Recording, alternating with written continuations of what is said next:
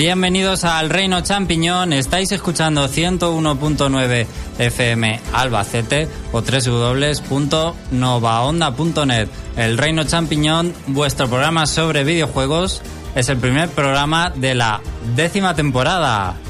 La décima ha llegado a tu programa sobre videojuegos favorito. Estamos todos muy contentos, muy ilusionados, también algo nerviosos como es el primer, primer programa de todas las temporadas. Y esta temporada traerá sorpresas, pero vamos poco a poco. Esta tarde me acompañan José Carlos. Hola, buenas tardes. Félix. Hola, buenas. David. Hola, buenas. Hemos conseguido la décima antes que el Madrid, chicos. No, antes no. sí, sí, sí, es mucho antes. Eh, Pablo. Hola, ¿qué tal? Y bueno, faltan por aquí componentes como Xavi y Andrés que no han podido venir hoy. Una pena porque es un programa especial. Y bueno, vamos poco a poco. De momento vamos a decir eh, lo que traemos hoy porque es un análisis muy polémico. Empezamos el primer programa con fuerza, ya que es un análisis que está esperando mucha gente, eh, sobre todo para, lo voy a analizar yo y creo que hay mucha gente que parece que se me quiere echar al cuello por lo que puedo decir de este juego. Hay gente muy expectante, incluso hay gente que decía que no debía analizarlo yo, este juego. A ver si alguien se da por aludido. Pero bueno, también Vuelve Flarun Noticias, la nueva temporada también de Flarun Noticias de José Carlos. Y por supuesto también vamos a estar comentando un poquito las noticias que más importantes de este verano, lo que más nos ha gustado a nosotros y también un poquito del Tokyo Game Show que se acaba de celebrar. celebrar. Hay mucha gente ya en el foro y también en el chat. En el chat están Denis, Jorge Saera, Denis, Ah, Denny dos veces, ¿vale? Eh, Andrés Sensei y Luis el Marlito. Si uno ya es mucho, imagínate dos. Y por el foro también hay bastantes comentarios. Está, por ejemplo, también Spikebar, ha dejado un comentario Lee. Bueno, luego si da tiempo comentaremos un poco más porque hoy tenemos algo especial, José Carlos.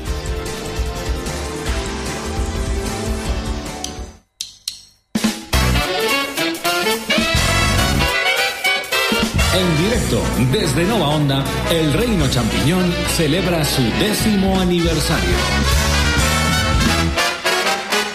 Oyentes, prestad atención y disfrutad de esta canción. Tenemos mucho que contaros de esta celebración. Estamos todos junto a ti en un momento tan feliz. Aquí en radio del Reino Champiñón. Aquí tenéis invitación, con todo este aniversario entramos en acción. Es como debería ser, queriendo entretener, aquí la radio del reino champiñón.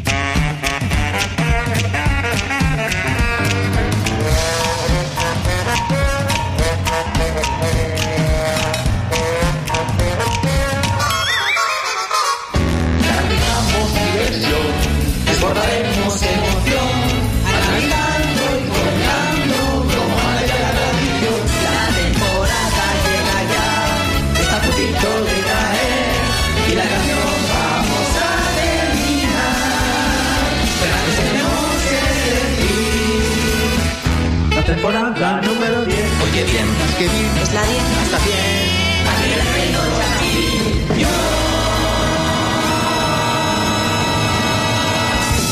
Oh, yeah. ¡Eh! ¡Bravo! ¡Bravísimo! ¡Eh, eh! Y la hemos clavado en la primera toma, chicos, ¿eh? Nos ha salido genial. Más gente de la que viene el plató. Bueno, muy grande esta canción. La canción de la décima, como el Madrid también sacó canción de la décima, nosotros no podíamos ser menos, la canción Sí, de la décima. Pero en cambio esta es mejor. Esta no la canta Ancelotti, la cantamos nosotros, que somos mejores. Volamos más, sí. No cobramos lo mismo, pero bueno. Y bueno, un fantástico trabajo de José Carlos, que se ha encargado de, por supuesto, tener esta idea, de montarla, recopilarla. elegir la canción. Y habéis escuchado que participan diferentes personas, no, so- no solo nosotros, están todos los componentes del programa, menos, bueno, menos Félix. Más que nada porque no me he enterado. A Félix no se le oye, a ver. Más que nada porque no me he enterado. Félix no podía hacerlo, estaba un poco offline. Bueno. Pero también personas de, del reino.net, como eh, que han participado, como Jorge, Predator, Isaera, y creo que nadie más. Sí, son ellos. Gente importante, gente que está, gente que ya no está, gente que ha colaborado. Nos hubiera gustado alguna persona más, pero no ha podido ser. Y también eh, Javi de Nova Onda hace esa pequeña introducción al principio, que la verdad es que está Que muy hace bien. que, que quede épico. Y ah, bueno, pues aquí tenemos la canción emblema de la décima temporada del Reino Champiñón. Fantástica, muy bien. Me emociona escucharla, se me ponen los pelos de punta. La escucharemos muchas veces eh, a lo largo de la temporada. Y bueno, ahora sí tenemos que seguir. Eh, por aquí podéis ir diciendo qué os ha parecido la canción en el chat y en el foro también. Contad qué os ha parecido, estamos deseando leerlo. Vámonos ahora, José Carlos, ya a las noticias.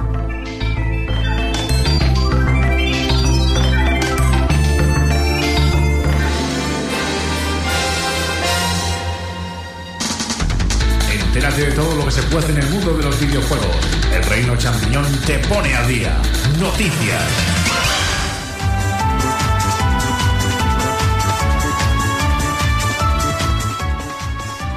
Bueno, David, ¿qué nos vas a contar para este primer programa de la bueno, décima? antes de nada quiero destacar la nueva banda sonora que hemos recopilado entre todos los componentes que ya la iréis escuchando a lo largo del programa y que promete temazos, ¿eh? hemos incluido temazos. Esperamos que os guste. pero por derechos de copyright no podemos sacar el CD de la décima. Bueno, chicos, eh, vamos a hacer un pequeño repaso de lo que nos aconteció el verano, lo que nos ha acontecido el Tokyo Game Show y las noticias más calientes de esta semana que tienen tela algunas. Bueno, vamos a arrancar con un- una noticia que fue muy curiosa y la verdad que fue el megatón de la Gamescom en la conferencia de Sony. Y es que una compañía encubierta, entre comillas, nos anunció y nos dio a conocer el desarrollo de un juego que se llamaba Project PT.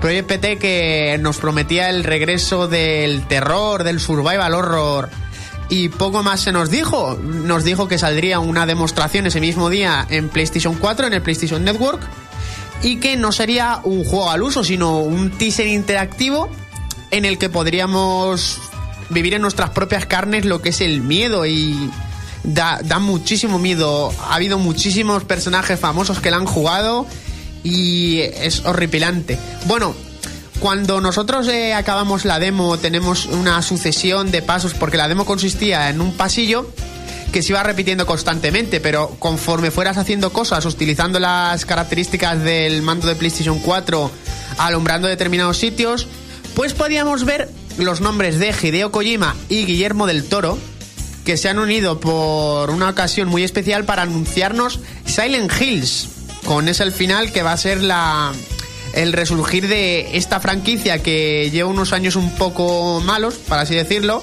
exceptuando Dampur, que es el único salvable de los últimos años, y que nos quiere ofrecer ese terror, ese miedo japonés que hacía mucho que no veíamos. Y ya os digo que podéis descargaros la demo de manera gratuita y jugarla a oscuras es una aventura brutal. ¿Alguien la ha jugado? Yo la he visto entera, pero no la he podido jugar, jugar, verla sí. Bueno, yo seguro que Xavi la ha jugado, pero no está aquí. Yo no he podido. Pero Es- bueno, me parece que tampoco va a ser nada demostrativo de lo que será el juego final y que ha sido un poco pues para fardar que es lo que le gusta a Kojima básicamente, fardar y decir, mira qué amigos tengo más chulos, eh, Sí. Guillermo del Toro. Eh, y hacemos demos interactivas o trailer Me interactivos. encantó la lo que las de los comentarios de Hideo Kojima que dijo que Silent Hills nos hará cagarnos de miedo. Es lo que ha dicho Hideo Kojima Bueno. y en Guillermo del Toro nos promete una experiencia más cinematográfica. Tiene mucho que demostrar Hideo Kojima para hacer un buen juego de terror. Sobre lo de la apariencia definitiva del juego, eh, es que han hecho gráficamente peor de lo que será Silent Hills, para que nadie sospechara de que estaba detrás una compañía grande, sino que era una desarrolladora independiente.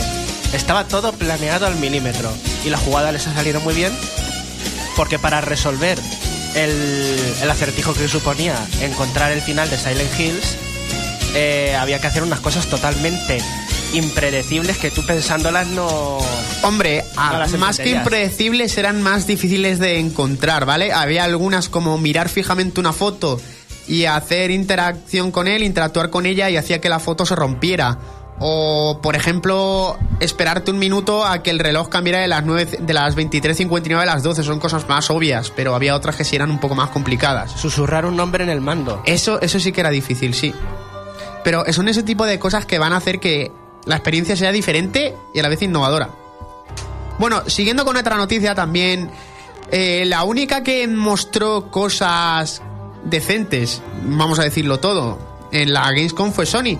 Y traigo esta última noticia y es que Wildship Studios, eh, el estudio recién fundado por Michael Ansel, nos presentó un juego llamado Wild, que es un mundo abierto al estilo Monster Hun- Monster Hunter, pero que tendremos un hombre de apariencia neandertal, de apariencia más desvalida, y deberemos enfrentarnos a una gran cantidad de criaturas.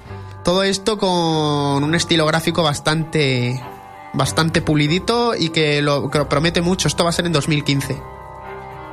Bueno, otra de las noticias polémicas del verano que ha traído muchísima cola Nintendo, como siempre, nos, siempre nos da que hablar. Y es que nos han anunciado una nueva consola. Una nueva consola, no os asustéis que no vamos a tener sucesora. Bueno, esta entre comillas va a ser su- sucesora. Hablamos de New Nintendo 3DS, que va a ser una revisión de la consola Nintendo 3DS, pero que va a añadir muchas cosas chachis para el que se quiera pasar. Tendremos un stick derecho, como un segundo stick, o sea que el que se compró Pad ya no le va a servir. Tendremos el uso de la tarjeta micro SD, nos vendrá incluida una micro SD de 4 GB. Tendremos mejoras en el 3D estereoscópico, que me parece a mí esta una mejora muy buena, ya que si recordáis, eh, cuando orientamos hacia un lado la consola, el 3D se desenfoca. Parece ya que Nintendo ha dado con la tecla y nos y nos vamos a vamos a poder jugar todos, más gente pudiendo disfrutar de las tres dimensiones. Eso lo tendrían que haber hecho al principio y no ahora, el 3D bueno antes. Claro, pero se ve que la tecnología sería más cara, no les dio la gana, ¿sabes? Ese tipo de cosas. Luego eh, tenemos otra cosa que son las carcasas intercambiables, que ese detalle también ha sido confirmado que llegará a, por lo menos a territorio americano, porque las cajas vienen traducidas al español. Esperamos que en Europa también podamos tenerlas. Y llegaría en dos modelos, un modelo XL y un modelo normal. Luego, los modelos son muy bonitos, ¿sabes? Porque los botoncitos son de colores al más puro estilo Super Nintendo, es un buen detalle. No, lo de las carcasas es totalmente para el mercado japonés, que se pierden por estas cosas y les encanta. Decorar las consolas, eh, pues eso, los dibujos diferentes, coleccionar las carcasas. Vamos, totalmente japonés. De momento ya han anunciado, me parece que eran 24 tip- carcasas diferentes, ¿vale? Y otra de las cosas que va a traer mucha polémica es que la consola va a tener sus propios videojuegos exclusivos. Tal como Game Boy y Game Boy Color tenían sus juegos exclusivos, pues Nintendo 3DS ni un Nintendo 3DS tendrá su propio exclusivo y el primero de ellos será Xenoblade. De Wii se espera que lleguen más a lo largo del año que viene. Y yo me mojo con que uno de ellos va a ser Mario Galaxy, lo más seguro. Me la juego. Me de una persona que, cuando- que al enterarse de esta noticia seguro que se ha enfadado mucho. ¿Lee? No, estaba pensando en Angie precisamente. bueno, Es de las pues... personas que conozco que más odia las revisiones. No, espero que no se dediquen a hacer esa clase de refrito de Wii en, en la consola, la verdad. Y luego otra de las novedades también es que incorporará la, la- los amiibo, vamos, que podremos jugar con las figuras amiibo dentro de nuestros videojuegos. Sin, sin un accesorio, ya lo lleva directamente implantado. Efectivamente. Pues Y- a mí el Xenoblade me ha parecido un, un cagarro, se ve fatal el juego. Sí. Yo opino que mm, decir que mira, la consola nueva puede mover el Xenoblade, eh, eso no sirve de nada si el juego se ve mal, no, no estás presumiendo de nada, es todo lo contrario. Y luego lo han presentado la consola de la peor manera posible en una Nintendo Direct japonesa. No lo haces oficial al resto del mundo, pare- solo en Japón y solo da información en japonés. O sea, no hay nada de información oficial, se puede tergiversar, hay muchas dudas, la gente toda- todavía tiene muchas dudas. No dice si es una nueva consola, si es una nueva versión de 3DS. Efectivamente. La gente no, no tiene muy claro todavía y sobre todo lo de los juegos. Realmente va a haber muchos juegos exclusivos, val- valdrán la pena. Está todo muy en el aire y parece que como ya ha pasado en otras ocasiones, Nintendo ha fallado en comunicar el, producto, por lo menos de primera. Nintendo, yo lo sigo, lo dije durante toda la novena temporada y voy a estrenarme diciéndolo la décima temporada. Nintendo necesita un buen departamento de marketing para anunciar las cosas. Bueno, si me dejas continuar, eh, se anunciaron los precios. El modelo XL valdrá 18.800 yens, que son al cambio unos 135 euros, y la normal 16.000 yens, que son unos 115. Ya veremos cuánto nos la inflan aquí en Europa, pero yo espero que 180, por lo menos la XL como mínimo. Pues espero que se mantenga ese más o menos precio que parece decente. Sí. Porque así, bueno, realmente no vamos a notar tanto el precio y ese precio tampoco sería de nueva consola. Parece, pues eso, de una versión o algo así. Bueno, y eh, de momento la consola está fechada en dos territorios. El territorio japonés que la recibirá en noviembre y al mismo tiempo también los usuarios de Australia y Nueva Zelanda que la recibirán este año, el 21 de noviembre. Europa y América se mantienen a la espera, pero Nintendo ha, ha dicho por activa y por pasiva que hasta 2015 no veremos la consola.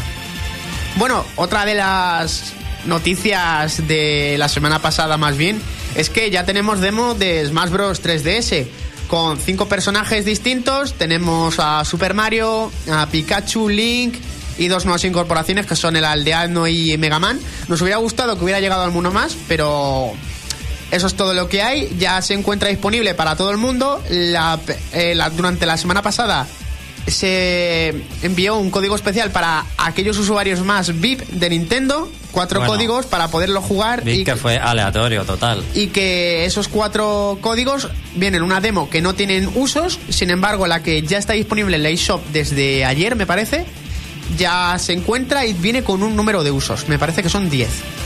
Son 30. No, son A 30. 30, 30, vale. Y Pues la especial no tiene límite de uso. la especial y viene con, con viene muy capada, pero por lo menos tenemos el juego local para poder jugar. Versus con Versus con hasta cuatro personajes, dos minutos. En un escenario y si con otra gente que tenga también la demo y la consola, puedes jugar en, en local, en local. A mí los personajes que han metido, pues eh, no sé, está bien, es una demo y sobre todo meten dos incorporaciones de las primeras que anunciaron y las más, de las más destacadas, Aldeano y Mega Man, que yo creo que están bastante bien.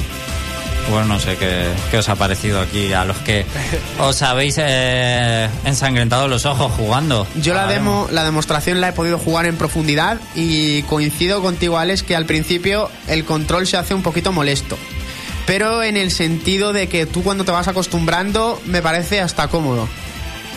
No, vamos a ver, no es el problema de comodidad ni nada, sino acostumbrarnos a que los que hemos pasado del mando de GameCube a esto se hace totalmente nuevo y ya sin contar otros mandos, pero es que no sé, es que hasta que no veamos ya la versión completa y podamos ver lo de el cambio de botonera y hacer lo que queramos cada uno, los personajes la mitad ¿A quién no le ha pasado el famoso ay he saltado y me he suicidado por intentar darle al botón X? Que ahora se salta con X, por ejemplo. Son cosas que están muy extrañas. Vamos a ver, los personajes nuevos son curiosos, pero el juego cuando termina la demo da la sensación de ¿y? O sea, ya, ya ha terminado. Es en plan, con dos minutos no tienes tiempo de ver la capacidad de los personajes. una Entonces, demo, es que es eso. La pero es demo una carrera, para- a ver, pero es una carrera. Yo como fan de Smash Brothers, por lo menos hubiera querido algo a stocks o algo así. No, no, puedes la- te, lo hacen eso. aposte pa- te lo hacen aposta para que te compres el juego. Pero si lo tengo reservado. ¿Y Joder, lo saben, saben a que ellos, me lo voy a a ellos- comprar. a ellos les da igual que lo Es free, reservado. es free, no te quejes. Además, tú estabas enfadado porque nadie te pasaba un código y luego bien que te viciaste cuando te llegó uno. Pero porque yo quería ver esto, yo necesito ver esto. Porque si no, luego ¿qué pasa? Aquí analizamos y decimos, Mega Man es majo. Y no, tiene 40 mierdas y 40 cosas buenas. se te ha visto el primero, Pablo, no puede ser. Bueno, José Pero Carlos, me ¿qué nos gusta el contar? Alex. José Carlos, Y ¿qué nos también. cuentas de la demo? Faltaba Bowser. Faltó Bowser, bueno. No, pero hablando en serio, me gustó mucho que mantuvieran cosas del Brawl que eran cómodas para los que no somos unos fans dedicados y emperrados en buscarle todas las técnicas avanzadas al juego, pero que metieran un poco de velocidad y un poco de peso a los personajes, que era algo que se echaba muchísimo de menos y que terminaba haciendo muy aburrido el, el Brawl. Terminabas diciendo, joder, es que no puedo aterrizar. Bueno, vamos a seguir aquí con el carrusel de noticias un poquito más rápido.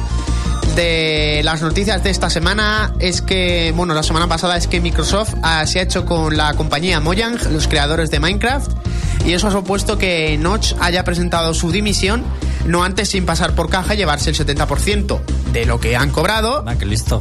Han pasado por caja, se ha ido muy triste, se ha ido muy enfadado, pero con unos 200 millones de dólares en el bolsillo, ¿sabes? Eh, Amazon eh, se ha hecho totalmente al 100% con la compañía de streaming Twitch. Y como noticia curiosa de la semana es que mm, Sunset Overdrive ha desvelado parte de su reparto de doblaje y una de las grandes incorporaciones para ese público roedor, como ha bautizado a José Carlos, es que el Rubius doblará a dos personajes de, Bueno. de este juego. Pasemos un tupido velo. Y ahora, teniendo otras noticias más importantes, es que PlayStation Home cerrará sus puertas en 2015 y que, amigos, el Valve Pack de Steam está en oferta a un precio de 18 euros y que nos ofrece 20 juegos ahorrándonos 94 euros. Bueno, decir que Twitch todavía no entiendo el sentido de esa aplicación tan famosa. Soy de los que me he quedado un poco anclado en ciertas cosas.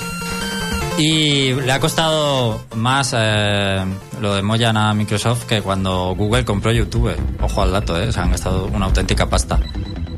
Que por cierto, un, un comentario gracioso, y es que para que veáis el, el impacto de Minecraft, eh, leí en Twitter que una chica vio la espada del Zelda de NES que Sí. te, dan de regalo con el Irule Warriors para Link y pensó, mira, esa es la espada del Minecraft Precisamente. ¡Qué horror! en vez de la espada del de Legend of Zelda de NES, en fin.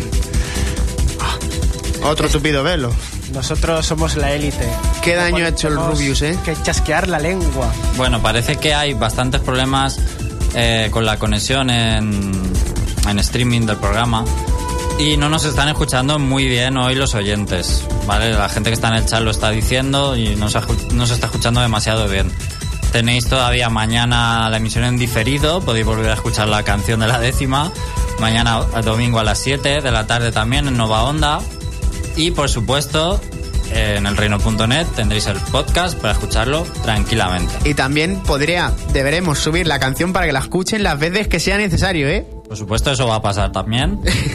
Y muchas gracias a los que han participado en la canción, por si no lo hemos dicho antes, a Saera, a Jorge, a Eloy. Y muchas gracias a Jorge, porque también tenemos nueva promo de la décima temporada, que también hay que decirlo, que nos ha encantado y estamos muy contentos y felices de que Jorge nos haga estas promos tan chulas, que todo eso lo iremos poniendo en las noticias siempre del programa de radio. Ahí está la promo, iremos poniendo también la canción. Ahora vamos a hacer un pequeño descanso, José Carlos, que vamos a escuchar. A petición, la primera petición de la temporada, Luis el Marlito nos pide que pongamos uno de los temas más queridos del primer Katamari, Katamari Damacy. Pues allá vamos y hasta ahora.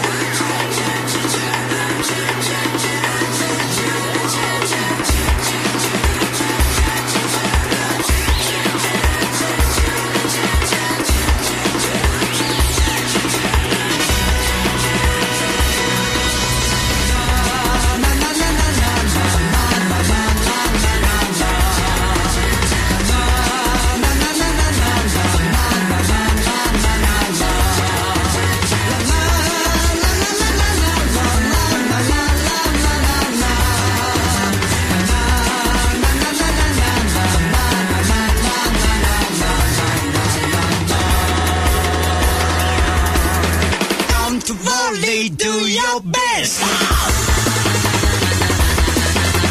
Picnic 気分 feel so good. 素敵な afternoon. プ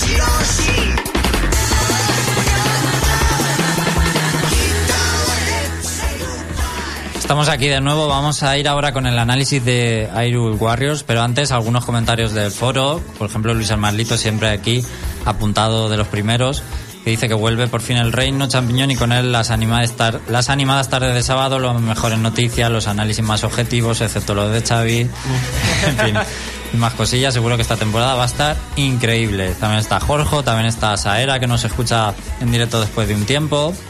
También está Lee diciendo que lo escuchará en diferido. Spikebar también ha aparecido, otro que no falta nunca a la radio. Y Denis también está por aquí, que dice que un gusto volver a escucharnos. Carisma no falta, aunque no siempre nos dé la razón al comentar alguna noticia.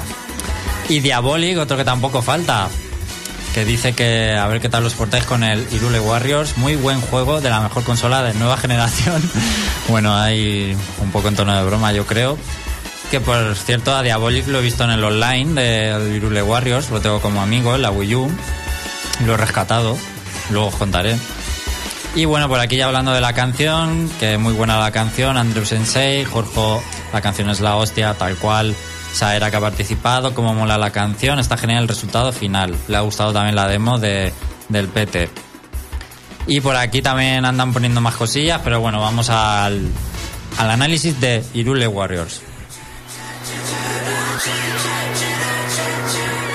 ¿Quieres saber cómo es un juego? El Reino Champiñón te lo exprime a fondo. Escucha nuestro punto de vista. Análisis.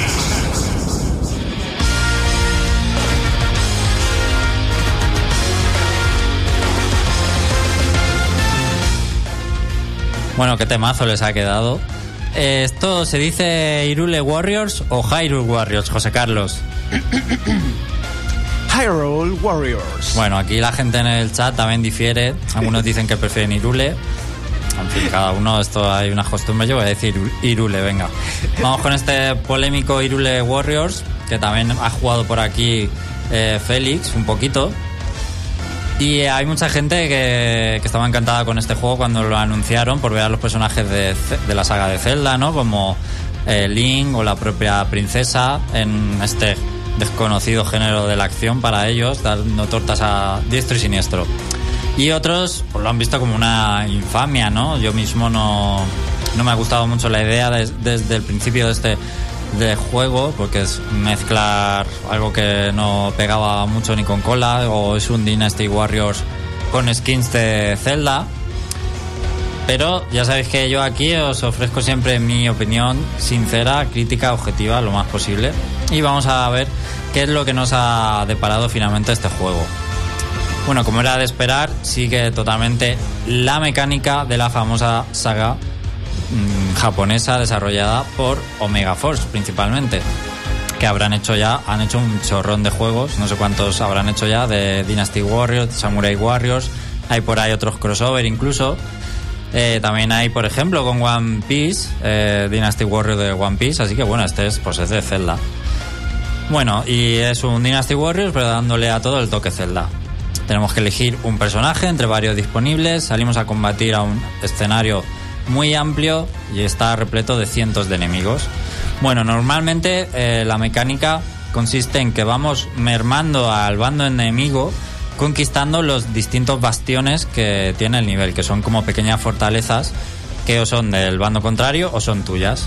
Entonces hay que derrotar a los enemigos que hay en el bastión, eh, aparece el comandante del bastión y cuando lo derrotas el bastión ya es tuyo.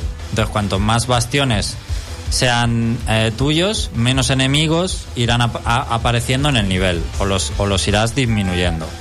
Bueno, la mayoría de enemigos casi no presentan resistencia, podríamos decir, y apenas sirven para rellenar nuestra barra de ataque especial, que son los enemigos de relleno de los que hay. Que mira, si hay 200 enfrente tuyo, pues esos. Pero la dificultad reside un poco más en los comandantes y unidades especiales que van apareciendo por el campo de batalla. Y no- eso sí que nos van a exponer las cosas difíciles. Además, estos enemigos especiales no los podemos dejar muy a sus anchas, porque si no, en el campo de batalla lo que van a hacer es mermar nuestras fuerzas o quitarnos eh, bastiones. Bueno, normalmente final- final- finalizaremos las misiones luchando contra el general enemigo o jefe final, que hay algunos que son pues rollo eh, Zand o Ganondorf o Grahim que son de tamaño normal, ¿no? Y luego hay otros en plan gigantescos, aunque son muy poquitos. Y hay que decir que se repiten demasiado. La verdad es que eh, habrá que vencer eh, varias veces a un mismo villano en distintos escenarios y podrían haber aparecido muchísimos más, sobre todo con el gran elenco de jefes finales que hay en la saga de Zelda. Y también hay villanos propios de, de esta historia que han inventado y que también son algo recurrentes. Félix, ¿qué querías comentar? Mira, Iba a decir antes que los enemigos normales son, son tan extremadamente fáciles que intenté a ver cuánto tiempo estaba sin que me pegaran. Y, y, y llegué a contar 30 segundos. Que estaban dando vueltas a alrededor, pero sin pegarme ni nada. Sí, son, son imbéciles. Solo sirven para estorbar, básicamente. No es que O- ni siquiera estorban, es que están dando vueltas y ya está, es como si no existiera. o para morir, están para, para que los mates. Bueno, de todas formas, conforme avanzamos en el juego y lo vamos conociendo, nos damos cuenta de que no es tan importante centrarse en matar y matar, sino que la batalla la podemos considerar viva y en movimiento, ya que pueden pasar muchas cosas a la vez. Como que los comandantes aliados nos pidan ayuda. Habrá comandantes básicos como un general, un comandante del ejército de Irule o un comandante Goron, pero también puede ser comandantes personajes especiales como Sheik, como Zelda, como Darunia y que si no queremos perderlos en el combate habrá que ir hasta donde están y salvarlos. Pero es que mientras nos piden ayuda podemos estar a medio de conquistar un bastión en el otro lado del mapa o que unas rocas puedan estar atacando nuestra base. O una recompensa temporal acaba de aparecer de repente y como no vayas a por ella la vas a perder. Muchísimas cosas a la vez y aquí es donde se descubre que el juego también tiene mucho, mucho de estrategia y hay que priorizar los objetivos eh, moverse rápido por el mapa, no entretenerse demasiado con los enemigos de relleno y saber a dónde hay que ir primero y saber lo que te puedes dejar para después. Si no quieres perderlo todo o tener que pasarte varias veces la pantalla para conseguirlo todo. Es muchísimo más fácil perder una batalla porque te ha quitado un bastión que que te maten. Muchísimo más fácil. ¿No te parece? Sí, porque si te descuidas te pueden quitar un bastión en un momento o si no le has prestado atención a... es bastante a tu base. complicado que te, es bastante complicado perder porque te maten al personaje. Bueno, luego más adelante tú es que has jugado poquito Félix, pero luego también se complica la cosa. En el modo principal, que podríamos considerar el de la historia, es el modo leyenda. En este vimos pues la- el argumento que han preparado para este juego, que hay que decir que es como un spin-off eh, y no se relaciona de ninguna manera oficialmente con la saga de Nintendo. Eh, se han creado personajes exclusivos para la historia que casan muy bien eh, dentro de la ambientación de Zelda también, como una hechicera con mucha personalidad. Y otra maga que será Lana, que la habréis visto en muchos vídeos, que es la del pelo azul. Y es un personaje aliado y que lo vamos a manejar también, igual que a Link o a Zelda. Y bueno, yo digo que casan bastante bien, la verdad, con la historia, tienen su carisma propio. Eh, en esta historia hay un hechizo que altera, digamos, las dimensiones, bueno. Y esto hará que aparezcan personajes de diferentes dimensiones, en concreto de Ocarina of Time, de Twilight Princess y de Skyward Sword. Y se reúnan los personajes de estas tres sagas. No estamos ante, bueno, tres sagas, no, tres juegos. No estamos ante un grandísimo argumento, porque además el malo es el de siempre, todo termina con topicazos, pero sí que mantendrá nuestra atención la forma de que se vayan introduciendo progresivamente los distintos personajes y sobre todo el fanservice que esto produce, ¿no? Aquí es donde se toca más la fibra sensible a los fans de la saga, pues ver juntos a Link, a Zelda y a Midna luchando juntos, por ejemplo. Y además en el modo historia también nos dejan manejar al bando enemigo en algún momento. A mí lo que me llama la atención es la inmensa cantidad de personajes que se han sacado manejables. Que he llegado a ver hasta la niña hasta de los bichos del Twilight, que es en plan, ¿qué hace está aquí? Esta maripola, exactamente. Que es un personaje terciario. Pero el, el flujo de personajes nuevos se, corta muy pronto, lo diremos luego, se queda un poco corto el juego. Pero bueno, finalizar este modo de leyenda es solo el principio del juego y casi una introducción de, de lo que nos tiene preparado eh, Irule Warriors. Además de que este modo eh, en unas 8 horas se puede completar. Entonces, si queremos seguir desbloqueando nuevos personajes, que hay cuatro personajes más que no aparecen o que no pueden manejar en la historia, hay nuevas armas, nuevas piezas de corazón o las 100 esculturas que han introducido, eh, Irule Warriors puede superar mm, ampliamente las 100 horas de juego. Y es que no solo habrá que rejugar el modo de leyenda, que cuando te lo pasas por primera vez se desbloquean nuevos modos de dificultad y habrá esculturas que solo aparecen en estos modos. Y luego los niveles del modo historia también te los tendrás que rejugar con distintos personajes si quieres cogerlo todo.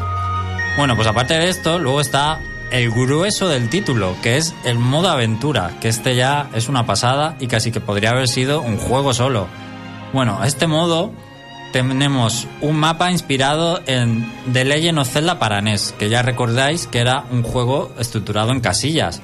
Tú solo veías un cuadrado y cuando te movías al límite de la pantalla pasabas a la siguiente casilla. Este- era este tipo de scroll. Bueno, pues este mapa está formado precisamente por casillas, las casillas de este juego, de The Legend of Zelda de NES, y cada casilla es una batalla o un nivel.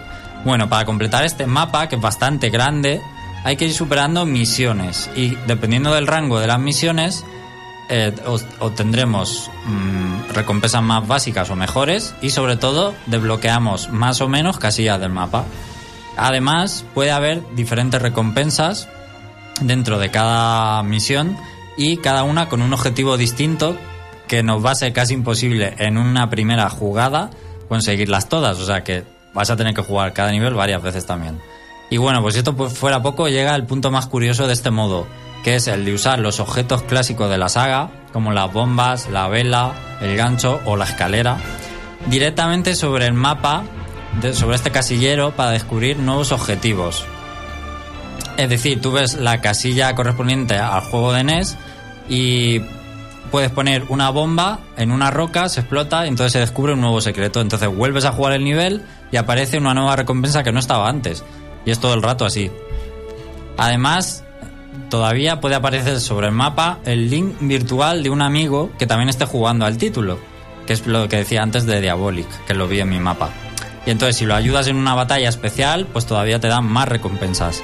Este es el principal componente online del juego, algo que pues ha quedado un poco corto también. Luego está el modo desafío, que este digamos que no estaba en el juego al principio, con la primera actualización sale el modo desafío y de momento solo hay un nivel, entonces se espera que vayan poniendo más desafíos. Parecen muy difíciles porque yo todavía no me he pasado el, que han puesto. O sea, he llegado justo al final, pero ya me matan. Son muy, muy difíciles, o sea que se espera que sean todo un reto y sobre todo tengas que llevar un personaje muy bien entrenado y un buen dominio para pasarlos. El título también incorpora un modo cooperativo, que eso en principio está muy bien porque además vale para todos, todos los modos del juego, para que podáis jugar dos amigos de la misma consola.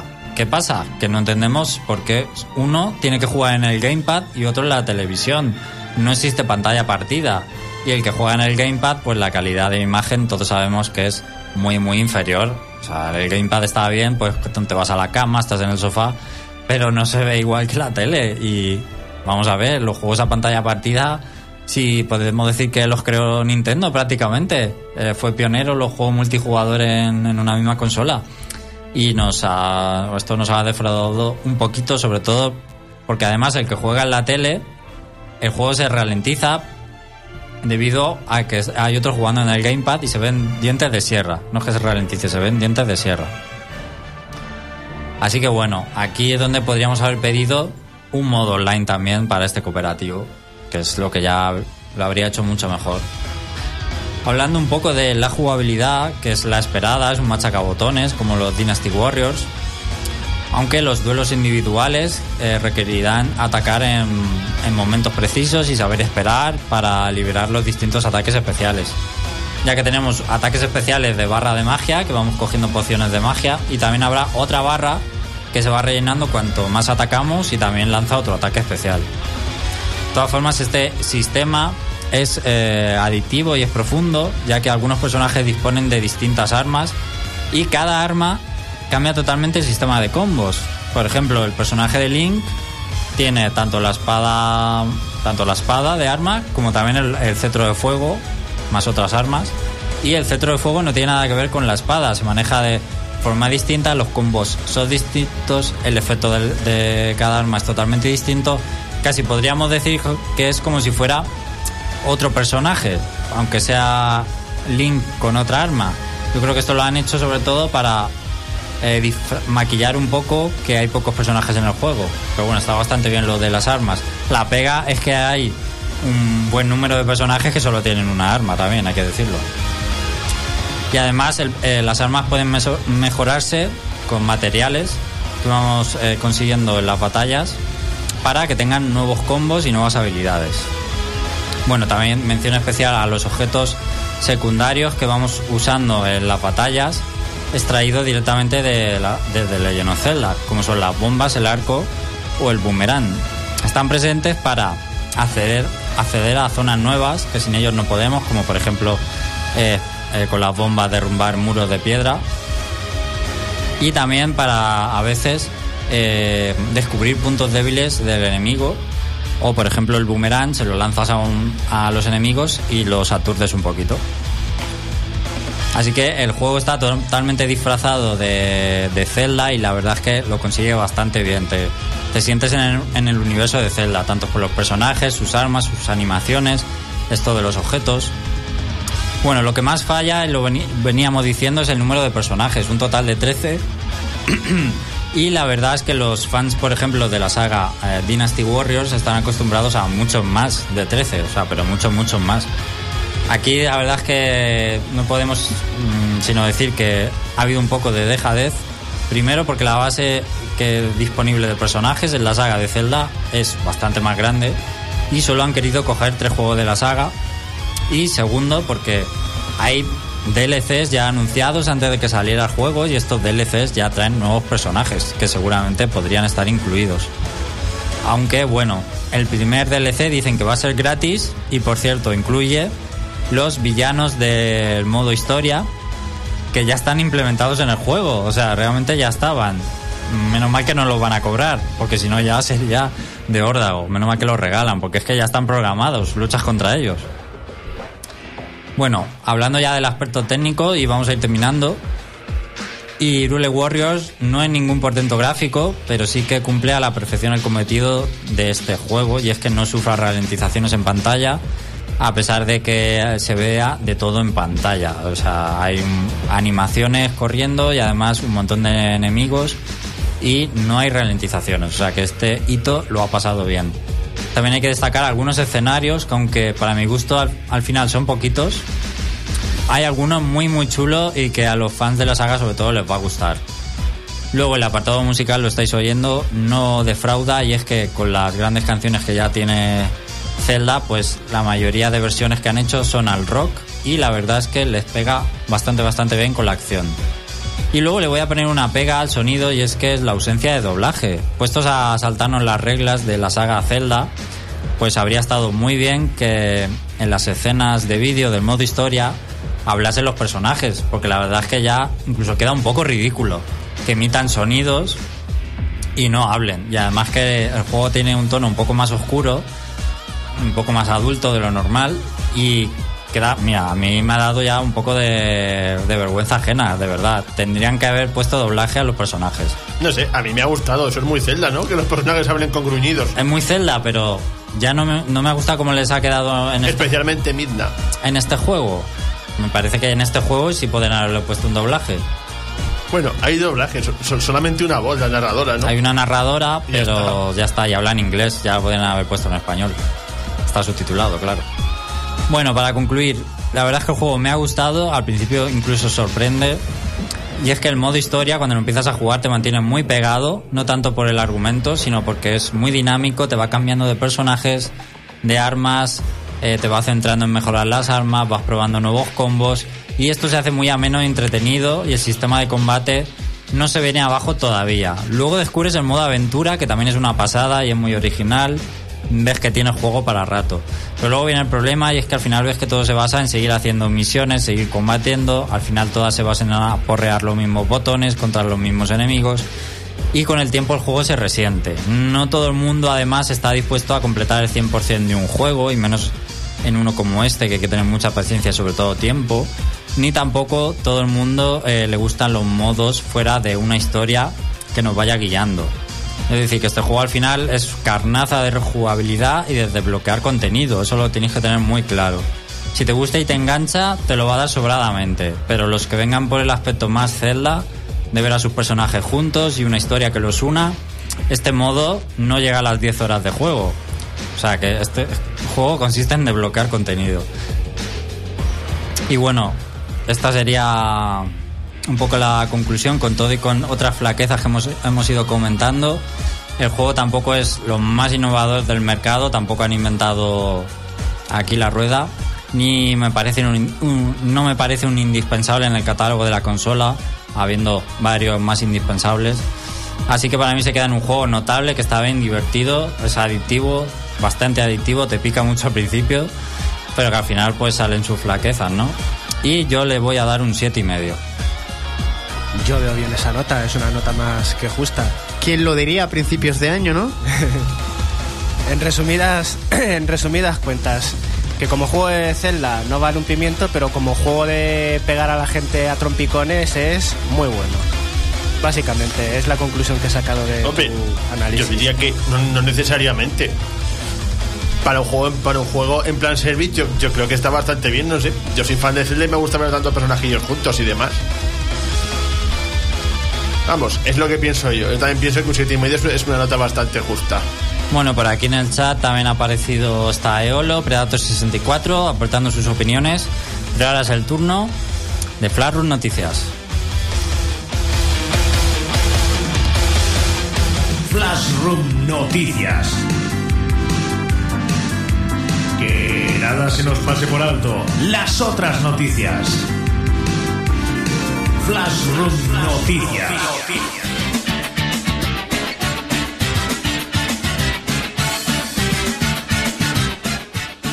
Bueno, bueno, bueno, bueno, que ya está aquí Flashroom Noticias. Madre mía, después de este veranico tan bueno que me he clavado yo.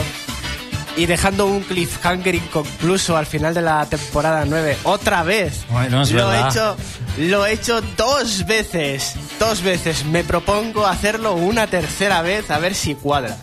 Bueno, nos vamos. Hasta aquí el Reno Champiñón. ¿Cuál, cuál era el cliffhanger? Que no me acuerdo.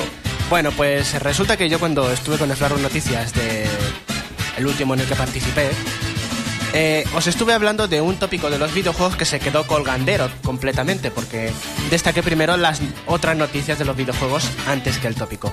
Pero para evitar otro cliffhanger inconcluso, lo que voy a hacer es contaros primero ese tópico de los videojuegos, que se titula Teletransportanos, Scotty.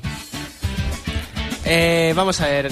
Este, esta frase es mítica entre los fans de Star Trek porque eh, Scotty era el que se encargaba de enviar a los planetas a la tripulación de la Enterprise y los, y los traía de vuelta a la nave con el teletransporte famoso. ¿Qué pasa? Que en ningún episodio de Star Trek el capitán Kirk dice, teletranspórtame, Scotty dice activando teletransporte o teletransportémonos. Nunca pide a Scotty directamente o nunca se menciona en la secuencia del teletransporte que Scotty teletransporte a nadie. Esto se extrapola al mundo de los videojuegos precisamente de esa misma manera. El tópico de esta semana consiste en que nosotros recordamos una serie de citas o de situaciones de manera incorrecta. No decimos exactamente lo que ocurre en el videojuego, pero se extienden de forma más masiva y se recuerdan más fácilmente que la versión real de dicho medio. Por ejemplo, antes de ponernos con los videojuegos, ¿alguien me sabría decir la cita exacta de lo que le dice Darth Vader a Luke Skywalker sobre su parentesco? ¿Cómo es? Palabra por palabra. Luke, Sigue, sigue. Yo soy tu padre. yo. No, no. Luke, Repítela soy entera. tu padre. Repítala otra vez. Luke, soy tu padre. ¡Muy mal! Bien. ¡Fatal! Yo soy tu Creo padre. que era ¿no? soy tu padre. ¡Exactamente! Eh, ¿qué me lleva de premio? ¿Nada?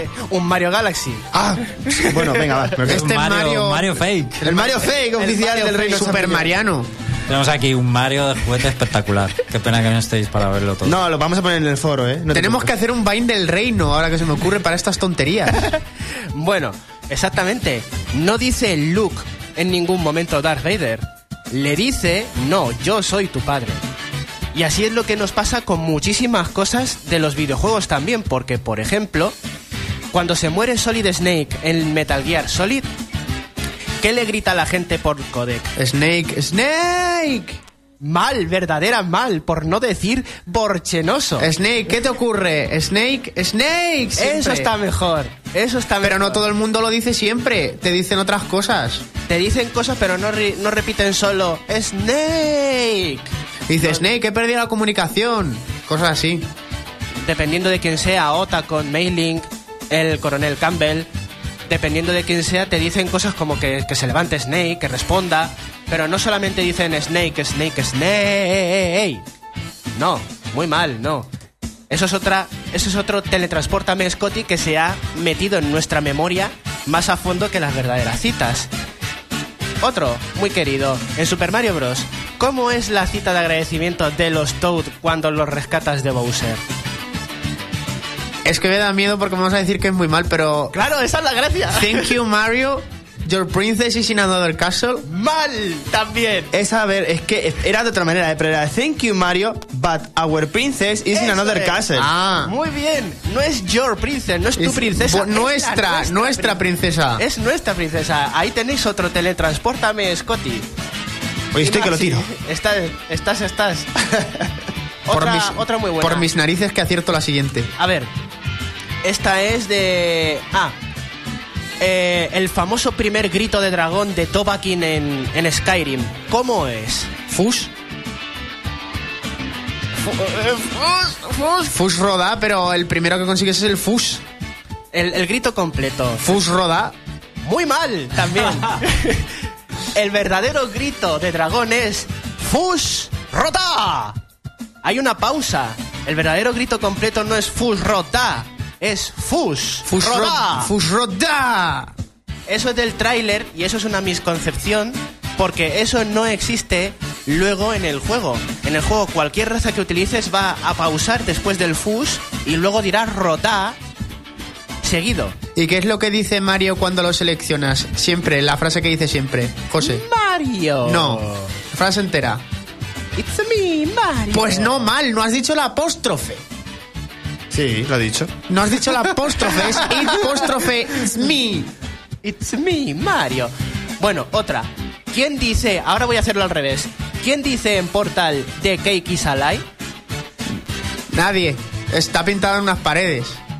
Muy bien. La gente diría que GLaDOS es quien dice The Cake is Alive, que la tarta es mentira, pero no. Es el Dr. Atman, más conocido como el Ratman, el que escribe en las paredes advertencias a Chell durante la partida. ¿Ves? Te dije que acertaría una por lo menos. Muy bien, estoy muy orgulloso de ti.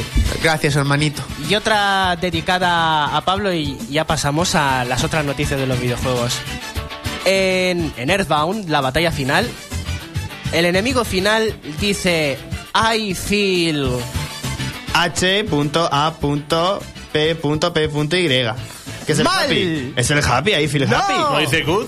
Dice I feel good. No es el luego- happy. No, y luego dice I am happy. Pues yo creí que era eh, estoy bien y soy, estoy fe- y soy feliz. No, no, no. Oye, replanteate, Eh, José. replanteate, eh, lo de ser fan de esta saga. Eh, eh, José, Ah, Alex, estás hoy que tiene la boca mi, como un hacha. mi pulsador no, mi pulsador no funciona, ¿ves? Le doy y no funciona. Mira a ver el de Alex. Pues ya lo sabes, me siento bien y soy feliz. No, estoy feliz y me siento bien. ¿Ves? Eso es un Scotty en todas reglas, me ha pasado ya. Yo me, es- me han tragado tantas veces eso. Eso es para Pablo. ¡Ey! Ahora, ahora. Muy bien. No ha salido bien. Muy bien, muy bien. No te preocupes, Pablo, porque eso le ha pasado a mucha gente que hay una encuesta en la que se demuestra que, Eso. no todo- que la, más de la mitad de los fans de Earthbound no saben decir correctamente esas Yo soy fan de los videojuegos y, y he fallado cuatro. Bueno, y voy a contaros una de las otras noticias de los videojuegos. Y es que una tienda japonesa va a vender un peluche de Pikachu. ¿Pero de qué tipo? Pero aquí viene lo bueno. La tienda se llama Kaijou. No hay que confundirla con el famoso personaje de dibujos animados Calvito. Se llama Kaijou la tienda y va a vender un Pikachu realista. Va a, ve- va a medir 30 centímetros de alto y va a pesar 6 kilogramos. Y que no esté amorfo. ¿no? Como los que dan en la feria. Va a ser, por cierto, el, el Pikachu patata, el, el gordete. El, el sin brazos casi. El que está gordete y sin bracitos, ese lo van a vender. Es una fricadita que se han inventado y de hecho no te lo van a vender solo, sino que te van a dar una bolsa de tela para que lo lleves porque pesa 6 kilos. Para que os hagáis una idea, es como llevarte seis botellas, eh, los packs de 6 botellas de agua de los supermercados en la mano. Imaginaos un, pica- un peluche de Pikachu pensando lo mismo que seis botellas de agua. Pero, De un litro. pero de un litro, claro, pero Claro, las que venden en los supermercados son de litro y medio, son 9 kilos. Bueno, pues un poquito menos. Y ya está, la otra noticia no tiene... Es una tontería, así que no la voy a contar. Pero quedaos, pero quedaos con Pikachu. Molaría que- 6 kilos y molaría. 30 centímetros. Medio cliffhanger. Mol- Molaría que hicieran algo así con Groudon. claro. Bueno, hay gente que no ha podido oír la canción como Predator, pero ya no la, la pondremos. Bueno, aparte de la repetición mañana en el podcast, la semana que viene la pondremos otra vez la canción para que la escuchéis. Por aquí estaban diciendo que la pusiéramos en Flarru Noticias para que tuvieras otro cliffhanger, José Carlos. Eso lo ha dicho Jorge, por supuesto. Y bueno, muchas gracias a, to- a todos por acompañarnos en este primer programa de la décima. Habéis llenado mucho el chat, os lo habéis pasado bien. Y por aquí habéis comentado también todavía en el foro. Aquí Jorge preguntaba que si volvería a jugar al juego. Bueno, la verdad es que volver más que volver a jugar es rejugarlo, porque es lo que tienes que hacer. Por aquí Saera decía también una opinión interesante. A mí los juegos Musu no me gustan nada. Me suele gustar la estética y los AdWords. Me parece una manera gratuita de prostituir la saga. Bueno, pues ahí, ahí queda. Con esto vamos a, a despedirnos. Hasta el sábado que viene. Esperamos que hayáis disfrutado. Y esta temporada traerá más sorpresas. De momento, ir disfrutando y digiriendo esta canción de la décima. Hasta el sábado que viene.